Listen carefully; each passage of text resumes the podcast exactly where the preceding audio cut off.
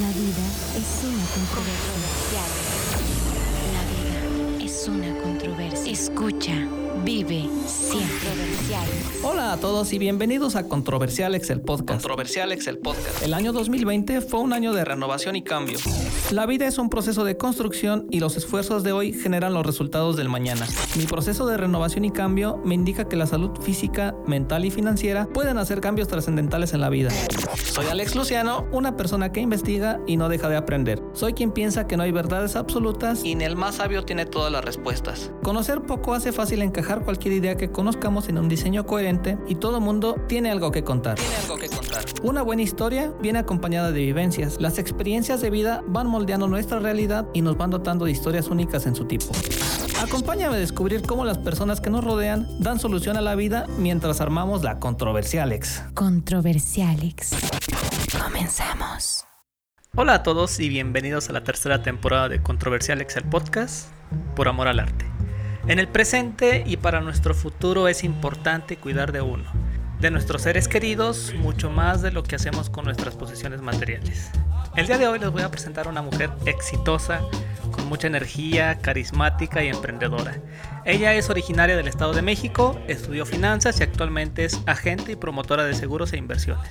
Empezó en el sector asegurador desde el 2008 y posteriormente en el 2016 emprendió con su gran amigo Mike una promotoría de consultoría patrimonial.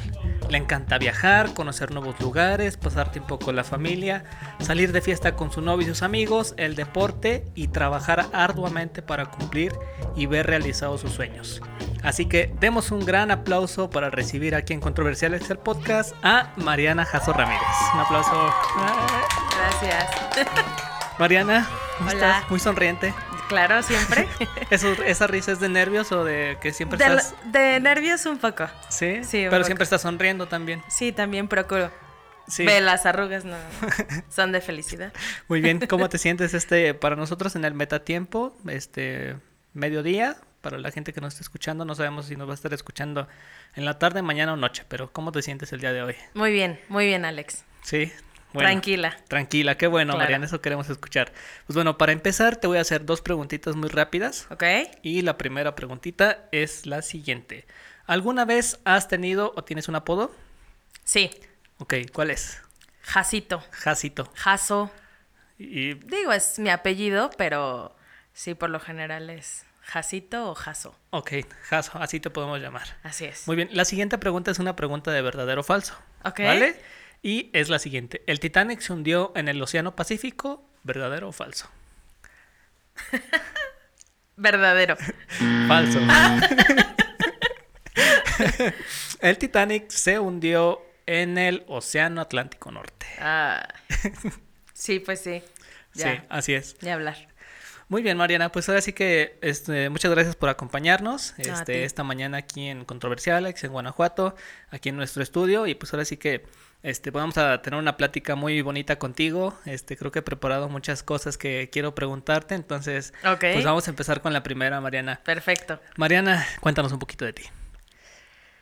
Pues mira, tengo, tengo 34 años, soy Virgo, eh, mi familia nuclear es mamá, papá. Ya va a ser tu cumpleaños, ¿no? Ya el 11 de septiembre, Ok. el día de las Torres Gemelas. Ok, sí. Entonces, eh, bueno, mi familia nuclear, mamá, papá, mi hermana y yo. Actualmente, bueno, pues eh, vivo con mi novio, mi hermana ya está casada, tengo dos hermosos sobrinos, María José y Luciano. Y bueno, pues desde chiquita eh, empecé, a- empecé viviendo en, en Toluca, digo, nací, o sea, nací y crecí en el Estado de México. ¿En qué parte del Estado de México, Toluca? Nací en Naucalpan y viví en Toluca. ¿No te han hecho ese chiste de escondan sus carteras y sus teléfonos porque viene des- del Estado de México? Ah, claro, el ¿Sí? establo, el establo de México. Entonces, eh, mis primeros 15 años de vida los pasé en Toluca. Ok. Eh, después, bueno, se viene la separación de mis papás y me voy a la ciudad de Querétaro a vivir. Ahí pasé la preparatoria o estudié la preparatoria y eh, después me voy a, bueno, me regreso al Estado de México ya en, en Naucalpan. Sí. Estudié, eh, bueno, para estudiar ya la universidad. Ahí estudié finanzas y viví cinco años en el Estado de México, entre que combinaba obviamente la parte del estudio y combinaba también la parte del trabajo. Entonces, ya después en el 2008, bueno, pues sigo, trabajaba en Ciudad de México y bueno, pues yo es- vivía en el Estado de México, digo, las distancias relativamente son cortas, pero bueno, el, tráfico hace que se, se vuelva todo un poco más tedioso. Sí, como mil años ahí Sí, atravesando claro, todo. do- dos horas y media más o Sí, menos. esta parte de la niñez, Mariana, ¿cómo la viviste? Bien, bien, tranquila. Este, pues mis papás juntos. Mi hermana y yo, la verdad es que siempre hemos estado muy apegadas, muy eh, en constante comunicación y bueno, siempre muy unidas, ¿no? Desde chiquitas, bueno, jugábamos muchísimo y demás.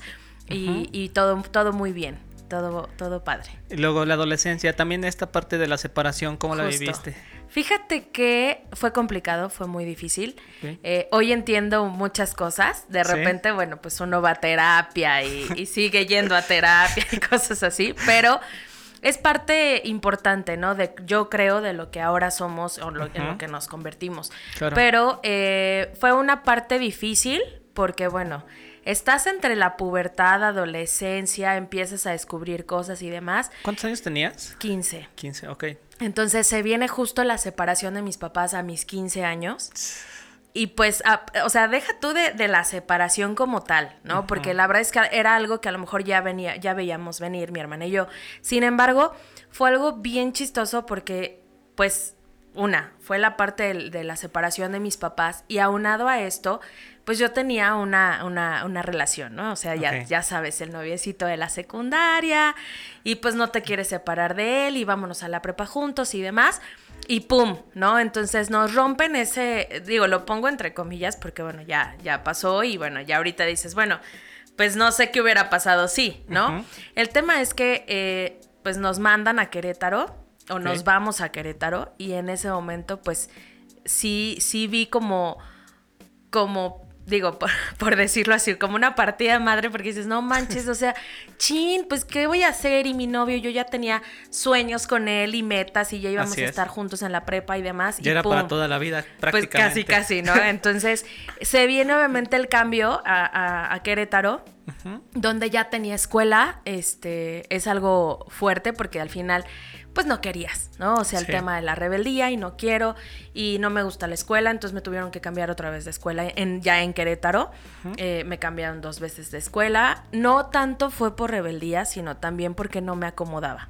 ¿no? Entonces, Sí, ese cambio tan brusco, Justo, ¿no? También, mucho.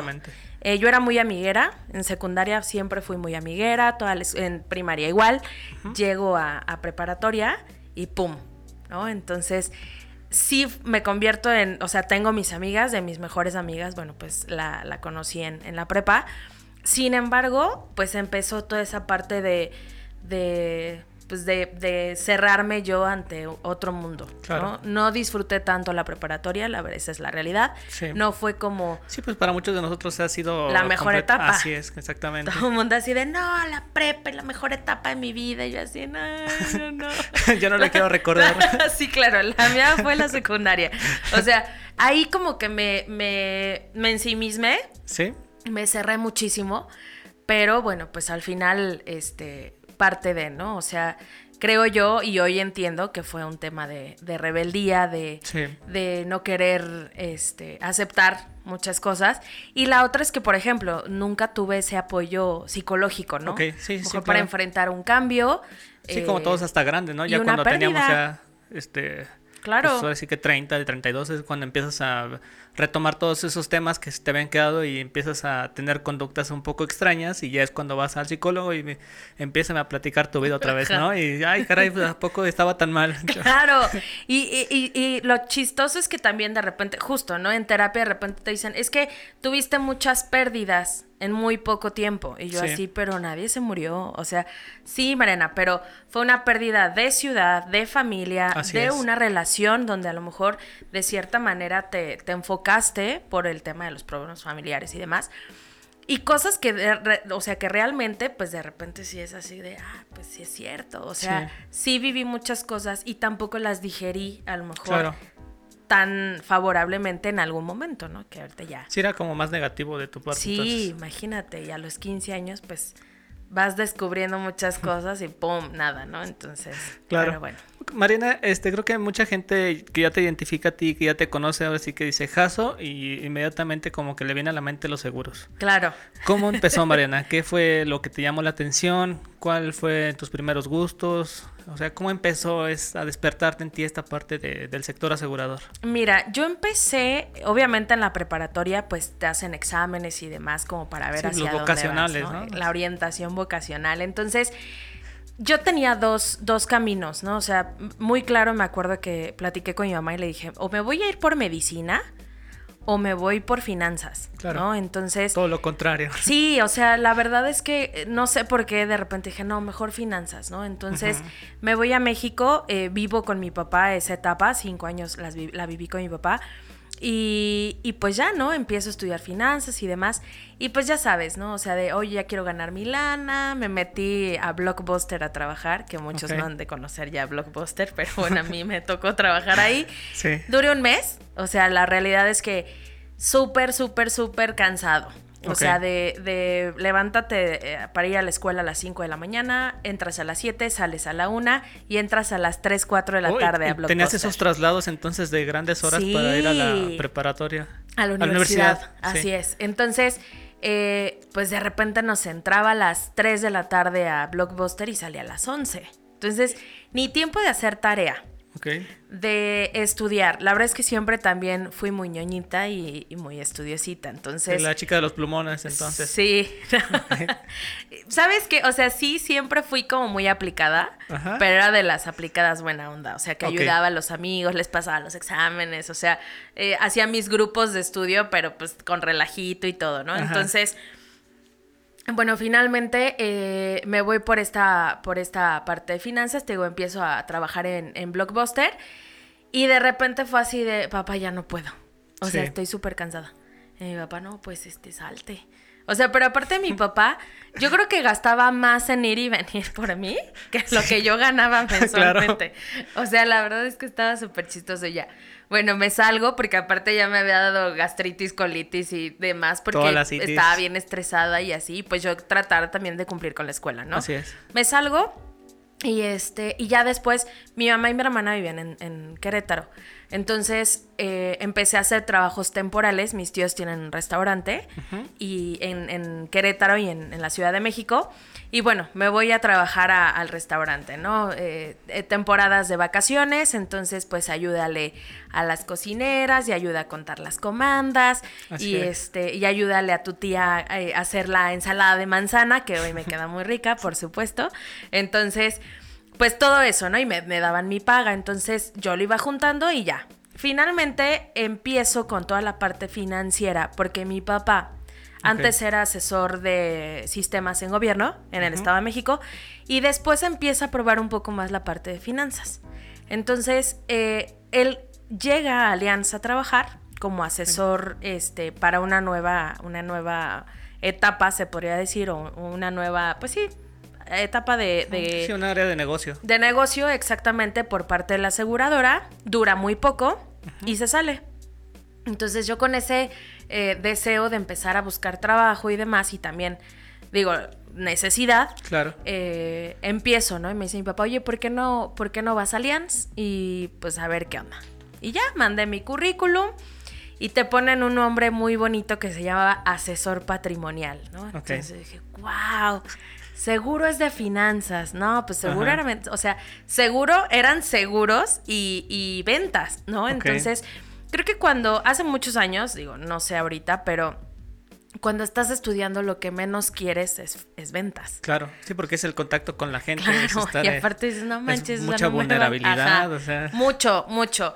Y es algo que no te gusta, ¿no? O sea, de no, por algo estudié yo y no sé qué, y bla, ¿no? Entonces, eh, Pues sí, es que empiezo. se, se ve de forma despectiva a los vendedores también. Sí, mucho. Así es. O el que es desempleado, o el que no estudió, Ajá. o el que es muy labia, o es mentiroso. Ya no tuvo otra cosa que hacer y ya se puso a vender. Ajá, ajá. Y lo peor es que vender seguros. O sea, ni siquiera Claro. es como vender. No, es vender seguros. Ajá. Entonces, pues obviamente empieza esa parte, ¿no? Sí. De asesor patrimonial, me empiezan a capacitar para los productos y demás.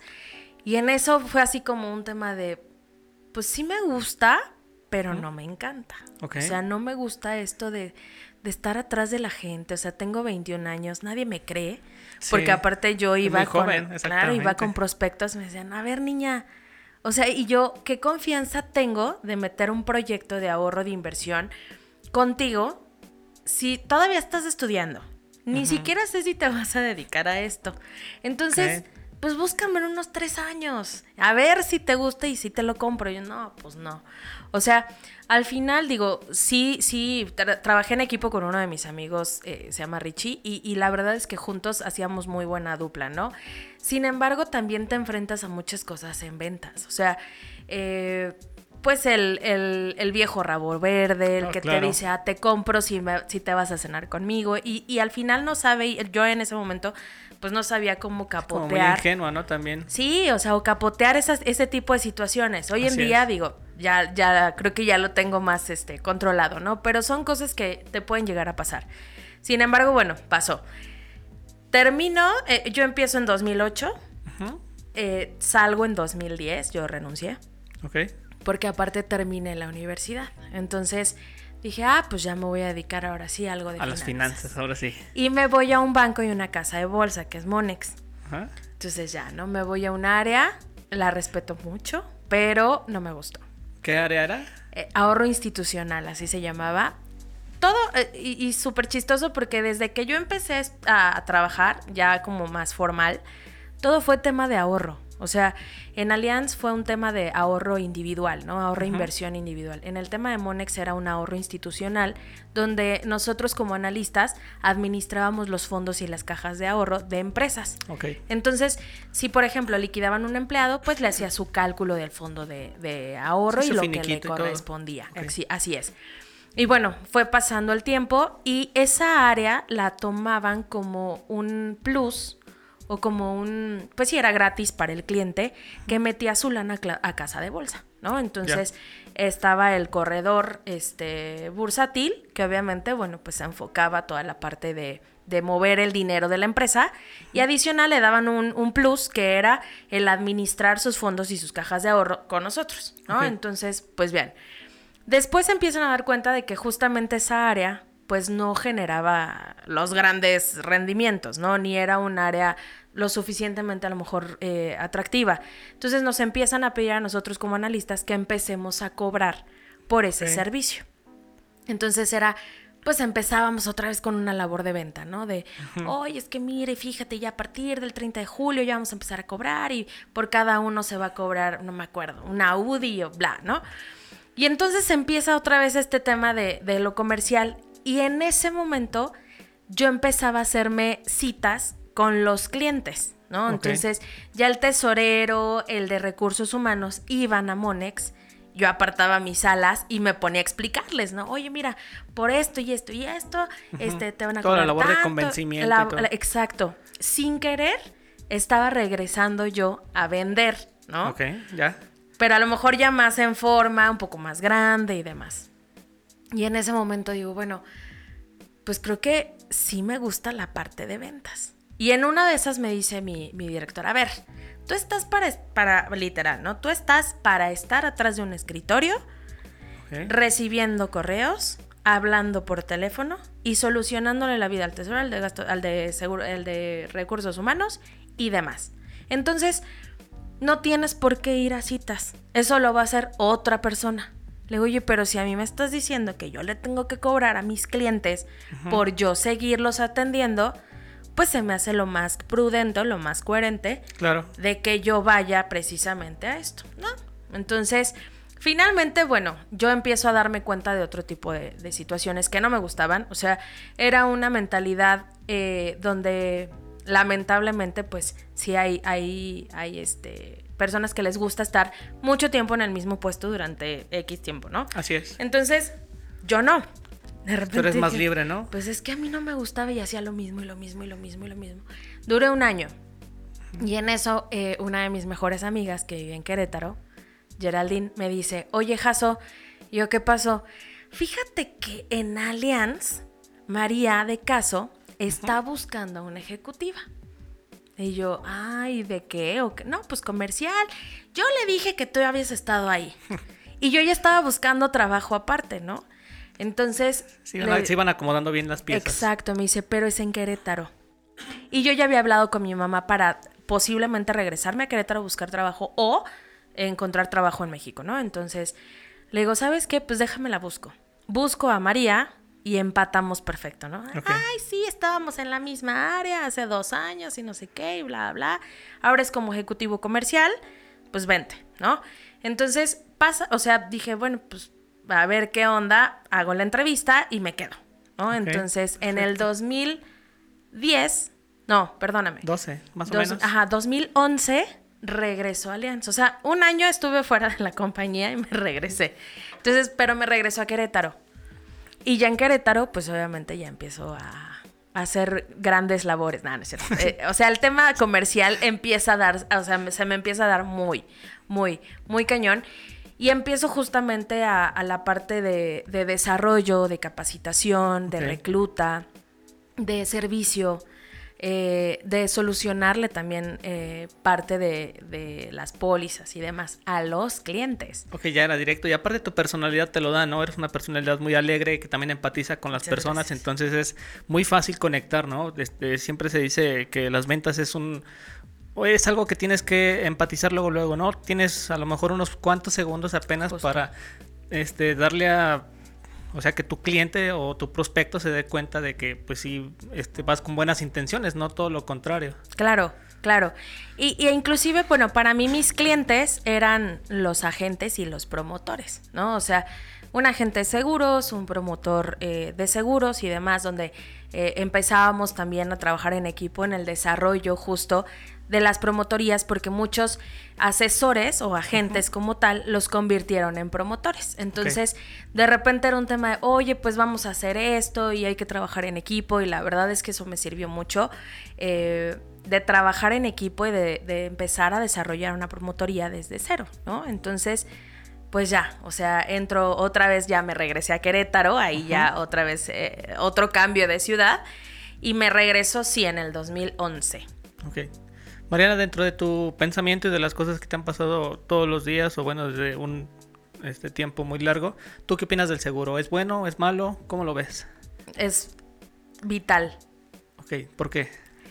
Porque cuando yo siempre soy como mucho de la idea de que somos los agentes de seguros y los abogados tenemos una labor muy, eh, muy en específico en donde nos aparecemos en los momentos peores o en los, en los, en los momentos más negativos de la vida de una persona. Por ejemplo, un abogado. Un divorcio, un asesinato, una violación, etcétera. Y siempre va a haber un abogado, porque busca al abogado y levanta la demanda. Ah, o te van a poner un abogado de oficio, ¿no? Entonces, la persona se enfrenta a un, a un tema negativo donde necesita pues obviamente de alguien que lo apoye. Y justamente un agente de seguros es precisamente esa persona que nos ayuda, obviamente, a hacerle frente a muchas cosas, por ejemplo, un tema de salud, en donde la gente es muy vulnerable. Claro. Es como, justo ayer platicaba con mi psicóloga y me decía, Mariana, es que tu labor es como, como si fueras el papá o la mamá de tu paciente, de tu, de tu asegurado cuando está en el hospital. ¿Por qué? Porque cuando, por ejemplo, sentimos o nos sentimos muy vulnerables, claro. ¿Qué pasa cuando estabas chiquito y te, y te caías? Papá, mamá, no te preocupes, yo te voy a curar. Yo te voy a ayudar. Yo te voy a traer esto, yo esto, bla. Yo te voy a atender, te voy a papachar y todo se va a solucionar. Entonces, cuando una persona se encuentra en un tema muy vulnerable de salud, de fallecimiento, claro. ahí vamos a estar nosotros, ¿no? Vamos a ser el papá o la mamá de no te preocupes, todo se va a solucionar. ¿Por qué? Porque ya tienes un seguro y yo te voy a ayudar a agilizar, a resolver, pues todas esas dudas o inquietudes que tú tengas, tú tranquilo. Enfócate a tu enfermedad o enfócate al fallecimiento. Yo arreglo todo. Arreglo para que te paguen el seguro de vida. No se va a poner un ejemplo del esposo, del papá, de la mamá, etcétera. O Inclusive te voy a ayudar para la atención médica de tus hijos, de tu esposo, de tu papá o de tu mamá en ese momento de vulnerabilidad, ¿no? Estamos en una atmósfera sensible, donde la gente Sí, lo único es. que necesita es no preocuparte por el dinero, no preocuparte por qué va a pasar y si, si lo van a atender y si no lo van a atender y si lo van a aceptar y si no, o si en, el, en, en los este, instituciones públicas, pues si el doctor se levanta de buenas o de malas, o Sí, si llega o si no llega. Y aparte, creo que todas esas personas, como dices, están muy vulnerables porque aparte de que tienen ese padecimiento, esa enfermedad, ese accidente, pues están, no, no saben manejarlo emocionalmente, ¿no? Entonces Claro. pueden llegar a hacer cualquier cosa con los doctores o por llegar a decirles a lo mejor alguna situación en la que ellos estén perjudicados todavía aún más. Entonces lo que tiene que aportarle uno es esa calma, es esa seguridad de que todo va a estar bien, como bien lo decías, o sea, hacerla de papá, mamá. Claro, justo. Es eh, ser, nosotros también somos sensibles. O sea, un agente, la labor de un agente de seguros es también sensibilizarnos de lo que, en este caso, ¿no? De lo que a Alex Luciano le está pasando. O sea, te voy a, eh, vas a entrar al hospital, ok, no te preocupes. Yo veo todo lo del seguro. ¿Por qué? Porque aparte tú ni sabes. claro. Es la verdad, o sea, y aparte luego se complican solito. Es que ya hice y subí, bajé. A ver, no, yo voy. Tú tranquilo, dedícate a tu paciente y yo hago todo lo demás, ¿no? Entonces, para mí sí es muy importante el tema del seguro.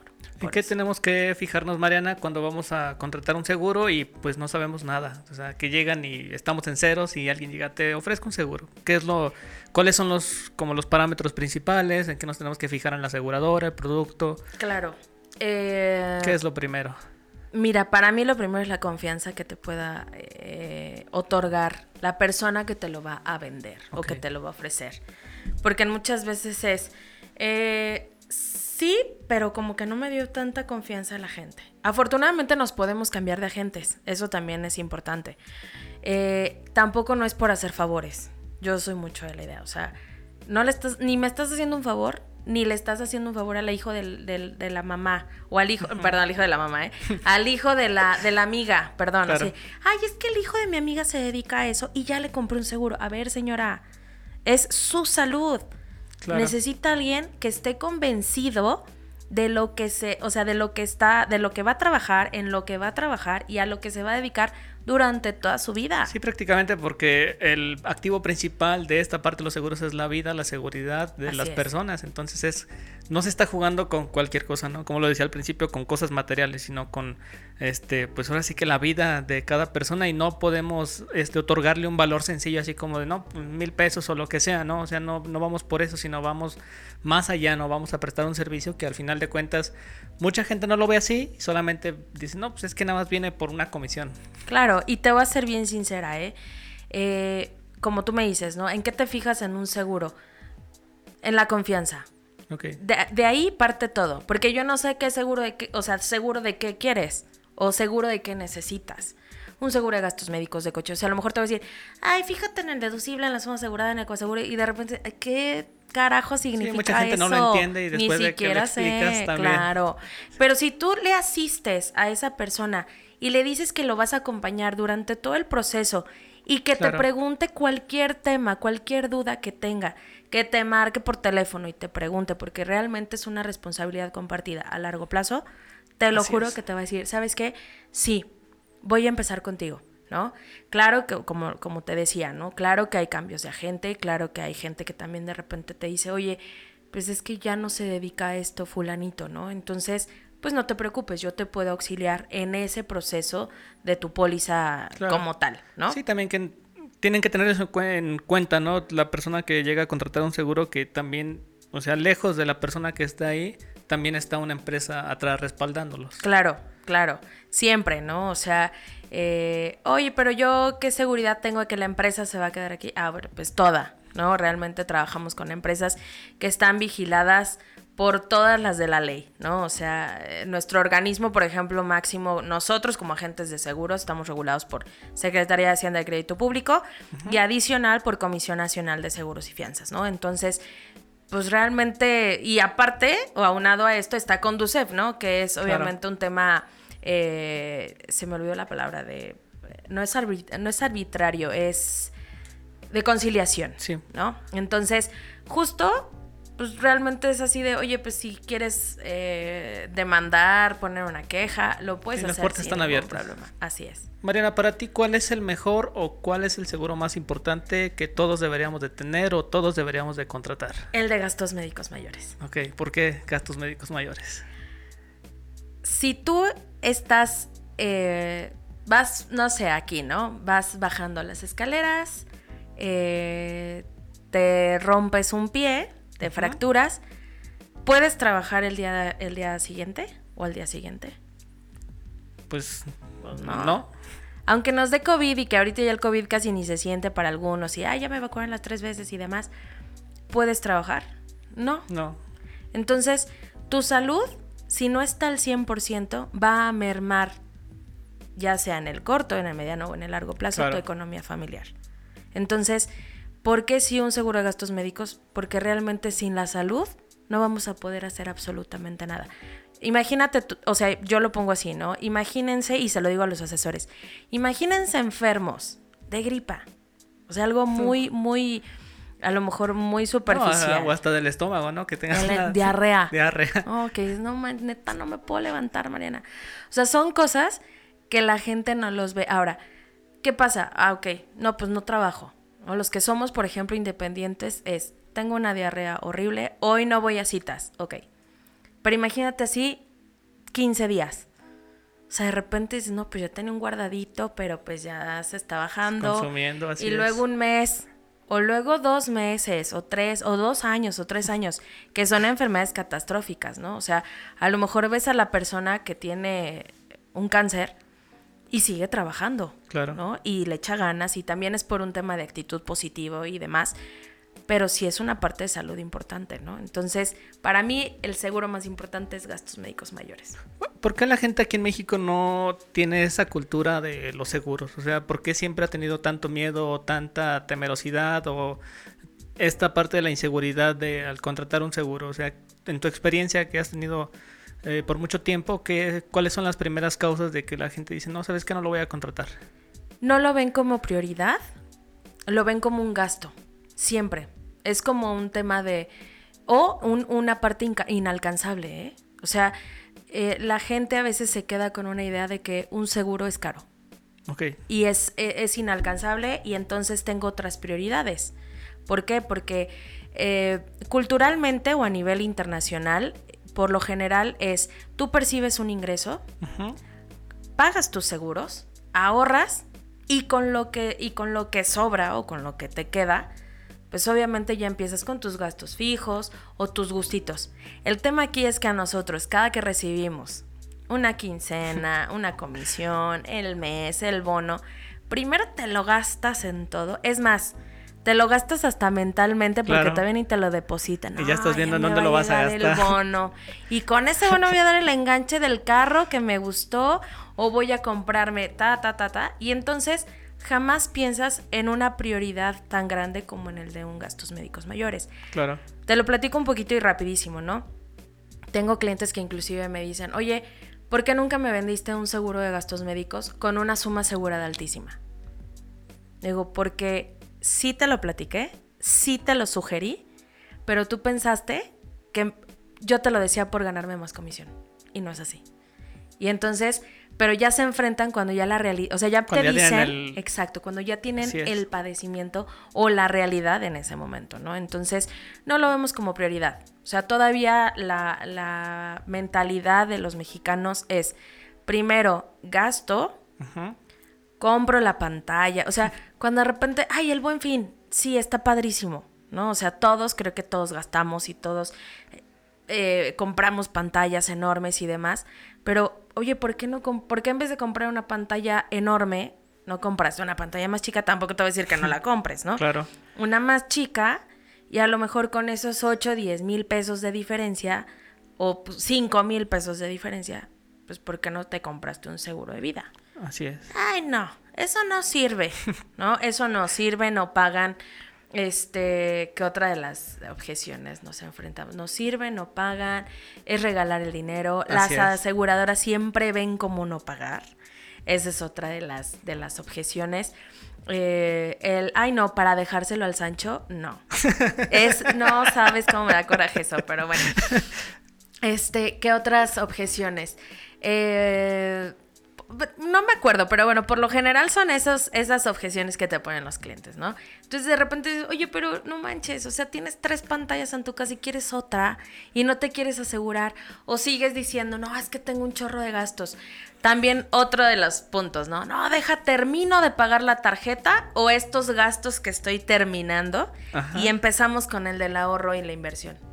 Entonces, no manches, como cuándo se le van a acabar los gastos. ¿Será hasta que se muera? Siempre tienes compromisos, ¿no? Siempre. y creo que al final de cuentas, todo lo que estás comentando, Marina, creo que tiene que ver más allá sobre una cultura o una baja cultura que tenemos sobre las, la educación financiera, sobre las finanzas personales, ¿no? Esta parte que decías de, pues es que no vemos desde el principio a qué va destinado cada parte de nuestro sueldo, ¿no? Eso tiene que ver desde el principio, desde nuestro presupuesto mensual, semanal, lo que le destinamos a ciertas prioridades, ¿no? Sí, este, pues ahora sí que nadie nos enseña cómo manejar el dinero desde la, pues nadie, ¿no? O sea, hasta que estás grandísimo, hasta que ya este, trabajaste ocho años y dices, ay caray, pues este, en este tiempo gané tanto y no tengo nada.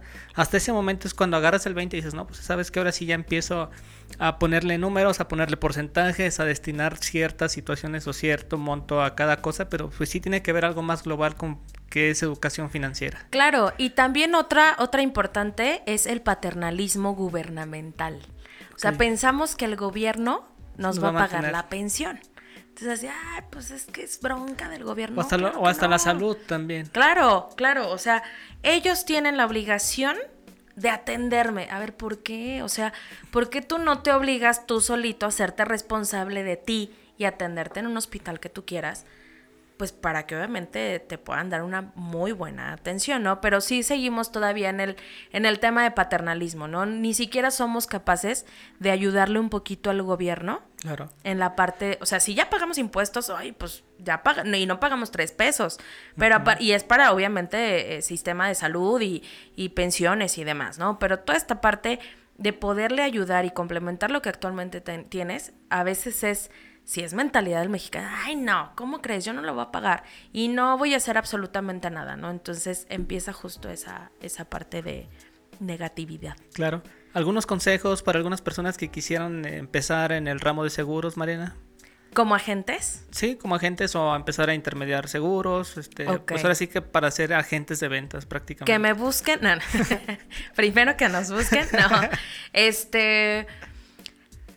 Sí es de vocación una, es querer ayudar a la gente. Dos, eh, otra, otro consejo importante es que tengan sentido común en el sentido, o en el sentido, de, o en el, en el punto específico, en el que sepan que van a ganar haciendo lo que les gusta. Claro. ¿no? O sea, una persona que apenas va a empezar en esto, las ventas, las ventas son las que mueven las a las empresas. Siempre. El que no vende no gana, punto. Oye, pues es que tuvieron tantas ventas, sí, pero no, nunca fue un tema de, ay, es que el, el presidente, eh, el director de, no sé, de finanzas, eh, como era bien bueno, eh, o era buenísimo, pues se fue para arriba la compañía. Sí, a lo mejor sí por una estrategia, pero que la bajó principalmente a las ventas, ¿no? Las ventas son, creo yo, el motor de muchas compañías. Dos, la vocación estamos en un excelente tiempo para ser agentes de seguros. ¿Por qué? Se nos vienen dos, eh, o, hay dos realidades importantes actualmente que yo los veo como un punto o una oportunidad de negocio para los agentes. Una, pandemia. Nadie se imaginó que, iba, que iba, a aparecer el COVID. O sea, jamás para nosotros fueron años récord, ¿no? Entonces, afortunadamente ya estábamos más avanzados y nos busca la gente, ¿no? Pero de repente es, oye, quiero entrar a los seguros, sí, porque tema COVID, pandemia, no sabemos si va a venir otra, si la viruela del mono va a pegar o no, o sea, al final pasan muchas cosas, ¿no? Y dos, eh, en, en México está la crisis demográfica. Es decir, o un tema demográfico. La gente hoy tiene menos hijos y nuestro sistema de pensión, y obviamente tiene menos hijos y no nos van a, este, a, mantener. y la otra, justo el sistema de pensiones. O sea, ya los que estamos de Afore para acá, o bueno, del, del, 97 para acá, pues obviamente ya no vamos a tener. Entonces, ya no vamos a tener una pensión eh, robusta Pues sí, en forma, como... como- los como nuestros papás, ¿no? Así es. entonces, ese es un tema donde, ok, y entonces, ¿por qué me voy a meter? Pues para que vendas ese tipo de proyectos. O sea, que se combinen o que complementen lo que actualmente tenemos como una sistema, un sistema de pensiones gubernamental. Así es. Mariana, ¿has tenido alguna historia de terror en esta parte de intermediación de seguros que nos puedas compar- compartir, contar? Sí, dos. Ah. A ver. Mi primer siniestro fuerte, Eh, no sabía si lo iban a pagar o no. Entonces, eh, el, el cliente llevaba como 400 o 500 mil pesos gastados. No sabíamos si iba a entrar la aseguradora a pagar el, el siniestro. Me, me entró, o sea, sí sabía que lo iba a pagar, claro. pero me entró el nervio. O sea, el, el Pues fue el primero, yo me imagino. Sí, claro. O sea, fue el primero fuerte. Que de repente dije, no manches, ¿sí lo van a pagar o no? Y yo hablando casi todos los ay, por favor. Y el cliente en el hospital, y entonces va a ser, o sea, va a ser reembolso, pago directo, lo que sea, ¿no? Pero bueno, esa es una mini historia de terror para mí como agente, ¿no? O sea, que lo viví. Y otra, fíjate que cuando estaba como empleada aquí en León, Guanajuato, yo estaba como responsable de una aseguradora y este y, y- y me amenazaron de muerte, ¿tú crees? No manches. Sí, porque eh, antes, este, bueno, todas las aseguradoras, bueno, cuando entran, aseguradoras extranjeras, cuando entran al mercado mexicano, tienen que comprar la cartera de otra aseguradora, ¿no? Entonces, esa, esa familia tenía un seguro con la anterior aseguradora. Claro que obviamente íbamos a indemnizar el seguro, era un seguro de vida de un, señor pues ya fallecido. Y el tema es que eh, no sabían la familia, sea, al momento de entregarles el cheque les entregué como 30 mil pesos o 40 mil. Y ellos esperaban, no sé, 100, 200, ¿no? Lo voy a poner así. El tema es que lo que no sabían era que el señor, que ya había muerto, en vida, hizo un retiro de ese seguro. No sé cuáles hayan sido las características. Entonces no se les pagó obviamente la suma asegurada completa, ¿no? El señor me parece que había sacado este un dinero y dejó nada más como esa, ese fondo de reserva, ¿no? La póliza no estaba cancelada, pero traía ese, ese fondo de reserva nada más, ¿no? Entonces, al momento de no entregarles eh, la suma asegurada completa, pues me amenazaron de muerte. A mí, ni siquiera a la gente ni nada, ¿no? O sea, de nada. Y ya sé dónde estás y te voy a matar. Y ya sé dónde vives. Y yo así, no manches, ¿qué hago? Y yo viviendo pues sola, o sea, sin Ok. nadie, ¿no? Entonces yo así de, o sea, sola, vivi- viviendo sola y sola en León, ¿no? Porque no tengo familiares aquí. Entonces fue un tema, sub, o sea, sí me espanté. Ya después dije, ay, creo que no, nada más avisé al área legal. Me dijeron, a ver, o sea, se pagó. Claro que sí se pagó. Lo que no sabían es que el señor pues había retirado o había hecho un rescate de esa póliza en vida. Que el señor nunca se los haya platicado, bueno, fue otro, Claro. otra cosa, ¿no? Y, y bueno, finalmente solo fueron esas dos historias de terror. Y creo que también le acabas de dar a clavo, ¿no, Mariana? Tiene que ver mucho con comunicación. O sea, si al final de cuentas cualquier persona llega a contratar un seguro, pues que se lo diga a sus familiares, ¿no? O que se los diga a sus beneficiarios. Es muy importante. Porque posiblemente lo contrata, no dice, fallece y ese dinero pues no se cobra, ¿no? Entonces pues sí es muy importante y creo que también tenemos que dejar ese mensaje de que sean muy abiertos con ahora sí que con sus familiares, con todas las personas que les digo que tienen ahora sí como beneficiarios que lo platiquen. Justo. Eh, soy de la idea de, inclusive, ¿no? Hay, hay clientes que, ay, no le digas a mi esposa que la voy a asegurar por un millón. No me vaya a querer matar. Y en el jajaja, jijiji, no le dicen nada, ¿no? Entonces, yo lo único que les digo es, a ver, imprime tu carátula de la póliza y ya nada más métela en todo, en, to- en tu cajoncito, en tu archivero, en lo que sea, de todos los papeles. Seguramente cuando alguien fallezca, ahí va a salir. O sea, al lado de tu acta de nacimiento o algo, ahí pones la carátula de la póliza de seguro. Entonces, digo, para los que no quieren que se enteren, ¿no? Para los Claro. que sí, yo sí soy mucho de la idea de, oye, hay que, hay que eh, imprimir las carátulas de las pólizas nada más. Para el momento que, digo, Dios no lo quiera, pero fallezcamos, eh, sepamos dónde están las Sí, cosas. o un ¿no? accidente, ¿no? También. Y que todo sea lo más eh, eh, Ágil rápido, exacto, lo mucho más ágil posible, porque si no se complican las cosas. Sí, Mariana, este hay que empezar con el ejemplo. ¿Cuántos seguros tienes tú? Yo tengo 10 pólizas. sí, Tengo 10 pólizas. Mira, tengo 3 de ahorro y de inversión. Ok. Tengo uno de gastos médicos mayores. eh, obviamente, bueno, el, el que tenemos mi novio y yo. Eh, tengo. A ver. ¿Ahí van cuatro? Uno de vida. Ajá, ahí van cuatro. Y luego tengo el primero de vida que empecé. Otro que es con devolución de primas, me lo van a regresar. Otro temporal que es a, a Sí, edad largo plazo. 99. Y ahí van siete. Tengo uno de residencial o bueno, de seguro de hogar, mi seguro de coche. Ahí va nueve. Y bueno, dos por- eh, bueno, tengo otro, otro seguro con otra compañía que es para la mujer como tal. La verdad es que ese seguro me encanta. Y eh, adicional, bueno, pues este pago la póliza de mi mamá de seguro de gastos médicos mayores. Y la otra también, junto con mi hermana, pagamos su seguro de vida. Ok, de, tu, Entonces, de tu mamá. de mi mamá. ¿Por qué? Como herencia. Ok, ustedes están pagando su propia Es herencia. correcto. Que me imagino que también es un tema delicado de platicar con los papás, ¿no? Que le digas, Justo. papá, te voy a comprar una póliza de seguro de vida para cuando fallezcas. ¿no?" Ajá. O sea, te no manches, ¿ya quieres que me muera o qué? No, o sea, justo, ¿no? Pero es importante. Eh, a lo mejor dices, oye, pero pues una lanita más no me, no me caería nada mal, ¿no? No, pues sí, no Entonces, para pues apoyo, este, gastos Funerarios. funerarios, ¿no? Que también no tenemos en cuenta de, de cuánto es lo que cuesta al final de cuentas. Así es, justo. Mariana, rápidamente nos puedes platicar un poco del Leven. Leven. Ay, mi Leven. Ah. Eh, es un despacho de, de ahorro de inversiones y de seguros, obviamente. Eh, estamos enfocados, obviamente, a estos, a estos tres, tres rubros importantes. Nace en el 2015. Nacemos en el Ok. 2015. Eh, Miguel y yo somos los fundadores. Eh, Mike es, es, eh, es mi mejor amigo. La verdad es que lo quiero mucho y es un excelente socio. Nos llevamos increíble. Y empieza justo este sueño en un, en un este, en una comida. Ya sabes, la cervecita, el Claro. tequilita y todo. Entonces, justamente empezamos a platicar y decir, oye, a ver. Le dije a Miguel, a ver, vamos a empezar a platicar de esto, ¿no? Y Miguel, sí, porque yo ya traigo la cosquillita de hacerme promotor y la verdad es que no sé cómo, ni cómo se come, ni nada, ¿no?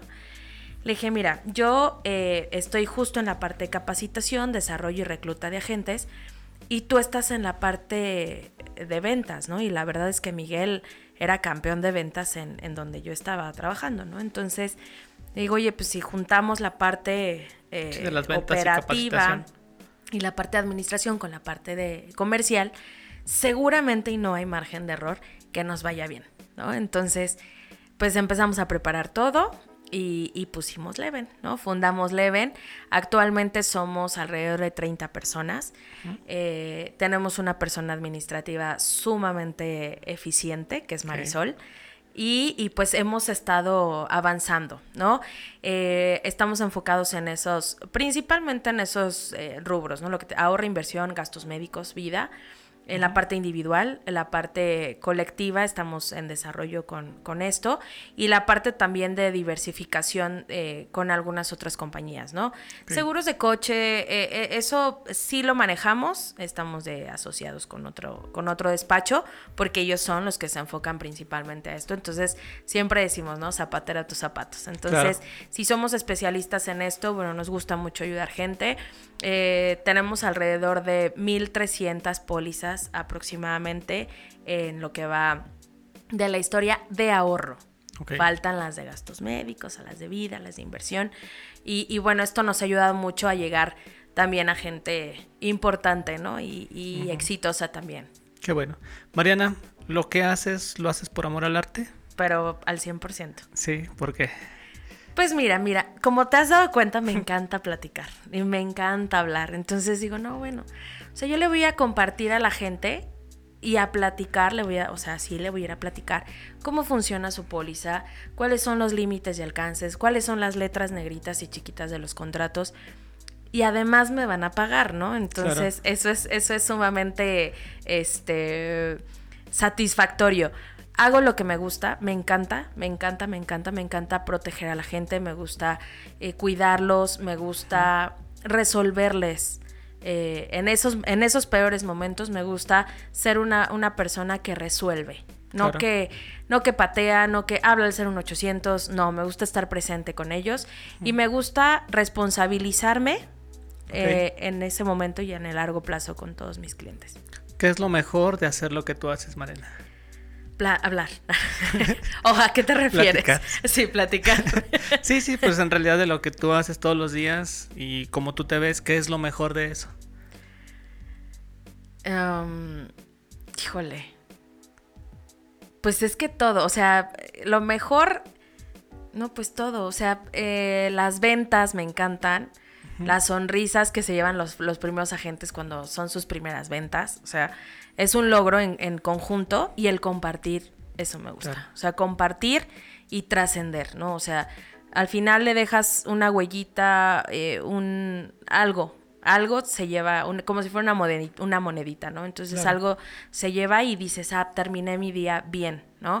Le llevé un café a un cliente o me llevaron un café o este, no sé, o sea, cualquier cosa en específico para mí eso es lo mejor. tener ese contacto, ¿no? Con las personas continuamente. Así es. ¿Qué opinas de este término de amor al arte, Mariana?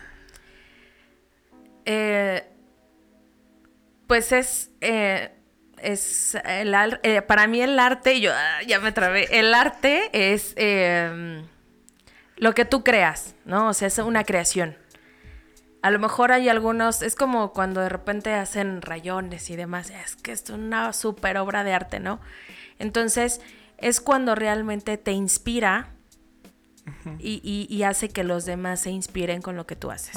Perfecto. Entonces, para mí es plasmar, ya sea con plática, con un papel, con un plumón, con un pincel, etcétera, realmente plasmar lo que a ti te apasiona, lo que tú amas, lo que a ti te gusta y, y- y- e inspirar, ¿no? Entonces, si inspiras, ¿qué hacemos nosotros? Inspiramos confianza. Ah, perfecto. Sí, sí, sí. Entonces, la gente de repente es, oye, pues te paso el contacto de mi hermano porque quiero que, que le vendas una póliza de esto porque ya quiere, ¿no? Entonces, inspirar confianza para nosotros es justamente como parte de esa, de esa arte.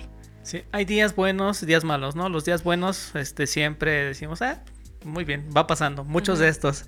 Pero los días malos siempre son los que nos pesan más, los que nos dan más bajón. ¿Qué haces en esos días, Mariana, para agarrar motivación? Em, fíjate que Mike y yo tomamos una eh, ideología, a lo mejor, o una, pues sí, un- una manera de vivir, ¿no? Eh, el, el tema de amor al arte, como dices, justo es para nosotros, y ahorita se me vino a la cabeza, un hobby. Hacer lo que te gusta, ¿no? Un futbolista juega, juega, juega y todavía le pagan, ¿no? Entonces nosotros hablamos, hablamos, hablamos y nos pagan. y este, y es justamente dar resultados, ¿no? Pero eh, regresándome un poquito a lo, a lo que me, me preguntas, ¿qué hacemos? Es vete a tu casa, ponte Netflix, una música, una rolita y que te guste, sabrosona, vete de compras, vete al cine, Distracciones, más distracciones. Vete a distraer. No fue un día para ti y se vale. Entonces, mañana seguramente te vas a despertar de diferente forma. Pero hoy no puedes ni pensar objetivamente. Claro. Porque es todo me sale mal, todo está de la fregada. eh, nadie me quiere este, comprar. O de repente también, ¿no? Ya te dijo eh, fulanito que no. Y ahí vas con el otro, ¿no? Y también te dice que no. Y el otro, no, hasta octubre. Puta madre, ¿no? Y entonces, pues todo me sale mal, pues ya no le sigas. O sea, vete a hacer ejercicio, vete a comprar, vete al cine, vete a echar unos drinks si quieres, pero mañana vas a volver a pensar diferente, ¿no? Claro. Entonces se pierde la objetividad y ahí es donde nosotros, tengo esa ideología de Miguel y es, no, está, está la fregada. ¿Qué hacemos? No, pues vete a tu casa, me voy a la mía, pensamos. Es más, distráete, ¿no? Ni pienses, Ujú. distráete y mañana pensamos. Lo acabas de decir, ¿no? Objetividad. Creo que todos, y muchos en lo particular, yo pienso que en ocasiones perdemos la motivación cuando en realidad perdemos la claridad. ¿Tú qué opinas? Sí, creo que es justamente esto, ¿no? Pero, o sea, sí, sí es eh, la claridad. ¿Por qué? Porque no lo ves objetivamente. O sea, si, si hoy te despiertas diciendo, no manches, todo lo veo gris y todo lo veo gris, pues todo va a ser gris.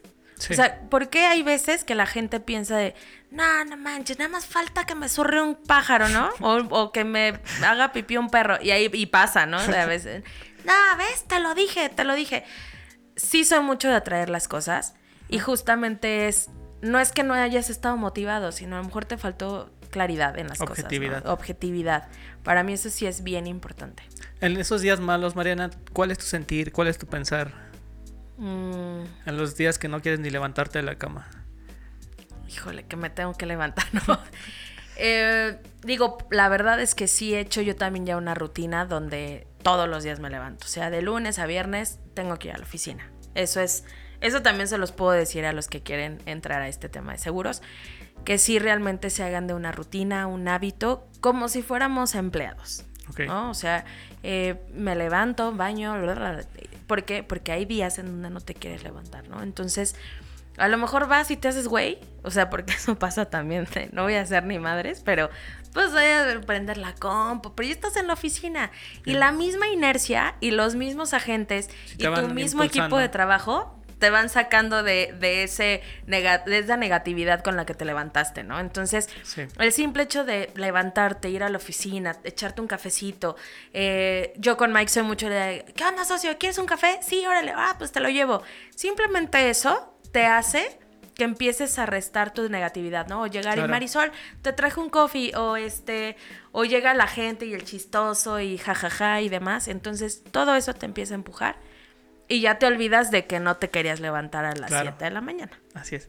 Mariana, ¿de qué lado estás? ¿Amor al arte de hacer dinero o amor al arte por la satisfacción que te da hacer las cosas? Híjole. Yo creo que pues, se puede hacer de las dos. Ah, sí. Es que sabes qué, Sé- muy As- sincera, o sea, sí, claro. Digo, aquí no vamos a juzgar a nadie, Claro, no te vamos a decir estás bien, estás mal, o esta cosa es mejor que esta otra. eh, No, o sea, al final de cuentas es lo que tú sientes. Lo es que, tú- lo que te decía, ¿no? Justamente es cuando haces lo que te gusta, te van a pagar porque eres el mejor. Entonces, claro que te van a pagar y claro que sí te gusta traer la cartera llena y no traer una moneda de 10 pesos nada más todos los días, ¿no? Porque claro que sí te trae tranquilidad. Entonces, siento que por ahí podemos, o sea, claro, porque yo hago, o sea, siento satisfacción de hacer las cosas, pero aparte eso ya lleva una consecuencia, ¿no? Y es ganar dinero. Claro. Entonces, me gusta el dinero, sí, claro. O sea, eso sí, de, oye, pues te gusta ganar dinero, sí, sí, o sea, sí me gusta.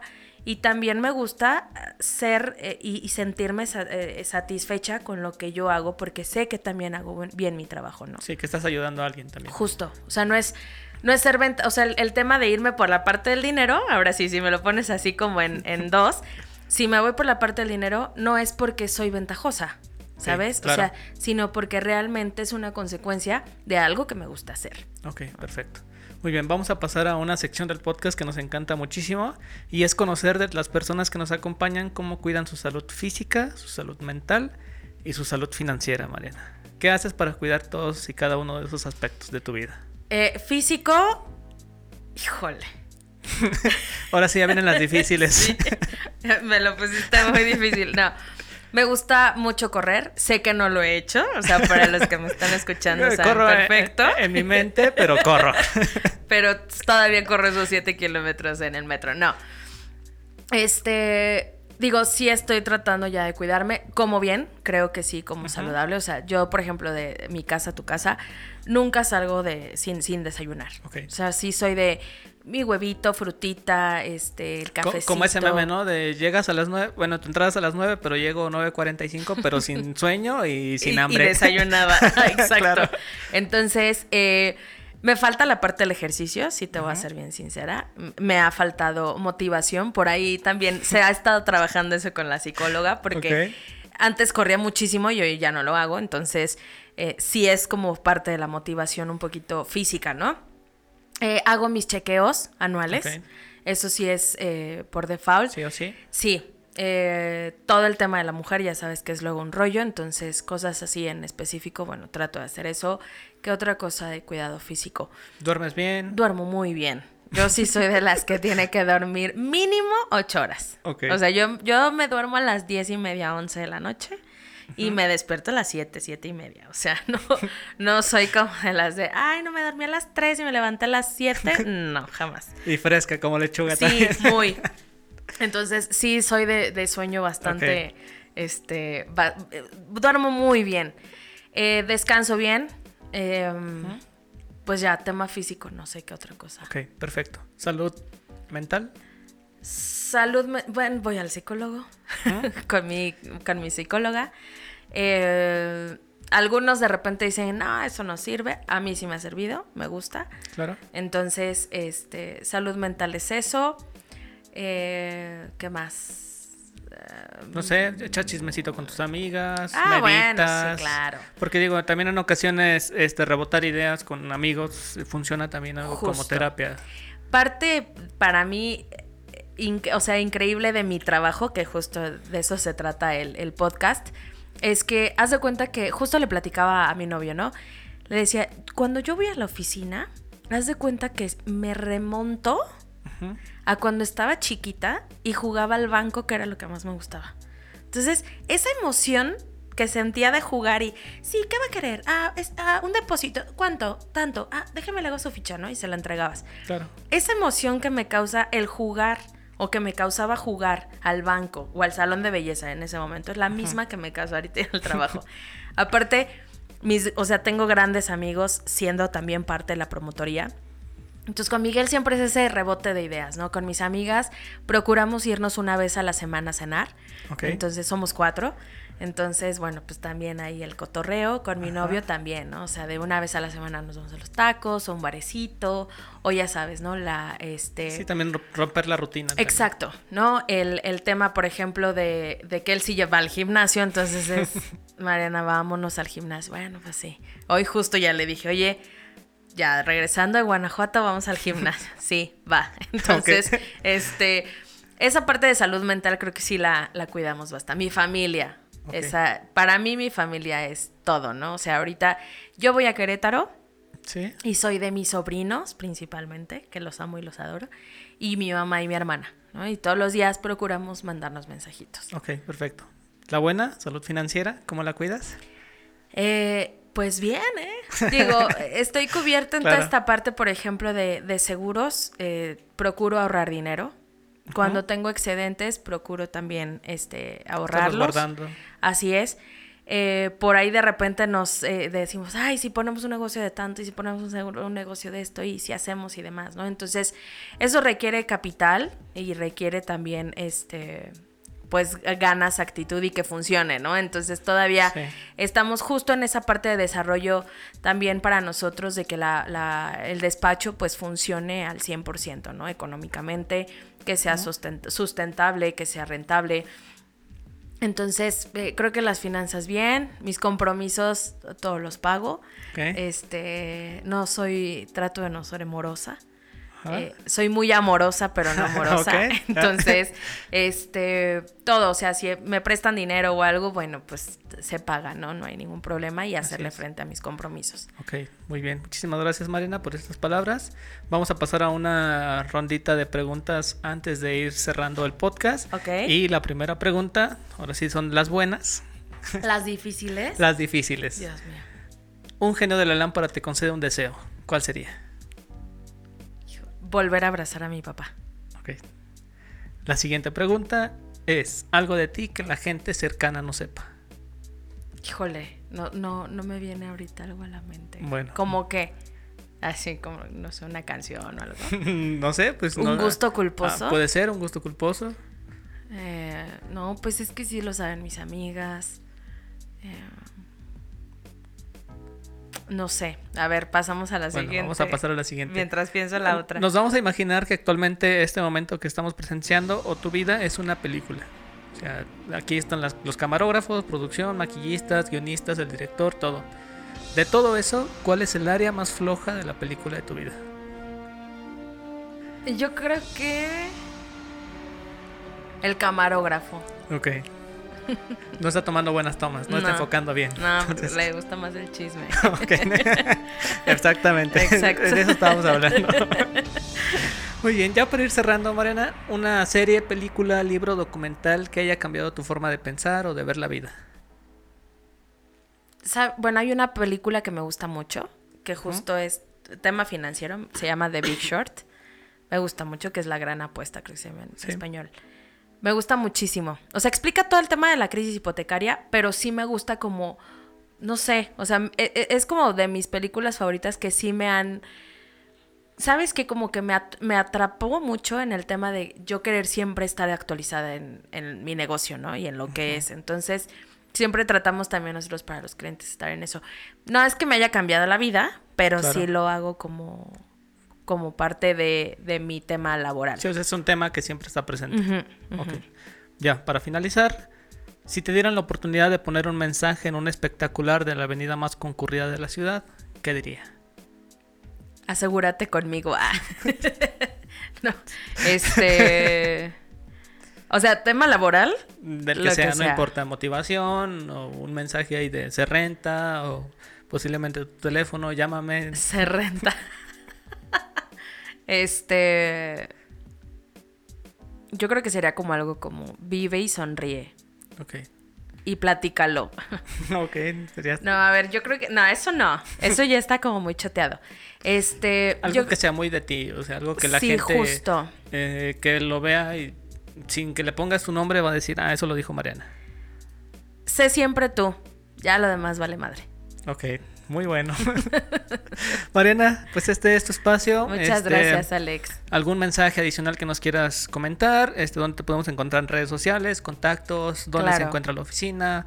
Este es tu espacio, Mariana, ahora sí que puedes Eh, hablar, hablar libremente. Consejo, asegúrense. No, busquen a alguien, a alguna persona de su confianza eh, y si no, pues eh, pidan alguna referencia de alguien que pueda ayudarles en esa parte de, de seguros. Pregunten cómo funcionan sus pólizas porque a veces no sabemos. Eh, y tres, este, pues cualquier cosa, si no, búsquenme a mí. Ok. En redes sociales estoy como arroba Marianita Jasso, creo en, en, eh, en Instagram. No sé, no me acuerdo, tengo que verlo. Pu- Puedes checarlo, ¿eh? Si ¿Ah, quieres. sí? para que... Sí. Déjame de una vez lo, lo veo. No, estoy en Instagram como Mariana Jasso R. Ok. Eh, me pueden encontrar igual en Facebook como Mariana Jasso, así estoy eh, normal, no, no, no aparezco como con números ni princesita Mariana ni cosas así. Entonces, y nuestra oficina está en Boulevard Campestre, Sí. número 2509 en León, Guanajuato. Estamos eh, en un edificio, enfrente por ahí, como referencia, enfrente de la Torre de San Mateo. Y este, y pues ya. Ciudad de León, Guanajuato. Ciudad León, Guanajuato. Muy bien. Así es. Mariana, pues muchas gracias por acompañarnos. No, que se hombre, dieron a la ti. vuelta hasta acá. Ahora sí que. Muchas gracias, Alex. Tu novio que también nos está acompañando a la parte de aquí afuera, que no quiso pasar, pero bueno, aquí estamos. Eh, muchas gracias, Mariana. Ahora sí que por todo tu conocimiento, por toda tu experiencia, por las largas capacitaciones que hemos tenido. Ahora sí Muchas que no tengo gracias. nada más que agradecerte y que nos haya regalado tu tiempo, tus experiencias y estamos aquí para cualquier cosa que necesitemos. Y Claro que sí. muchísimas gracias, Mariana. Muchas gracias, Alex. Y cualquier duda, pues ya saben que estamos a sus órdenes. Perfecto. Yo mis episodios los termino con una frase y la frase que con la que vamos a terminar es la siguiente. El único sitio donde el éxito está antes del trabajo es en un diccionario. Esta es una cita de Vidal Sazón y con esto me despido. Muchas gracias por escucharnos. Soy Alex Luciano. Hasta la próxima. Listo. Padre, ¿no? Sí. Esto fue Controversiales. Nos escuchamos en el próximo episodio. Adiós.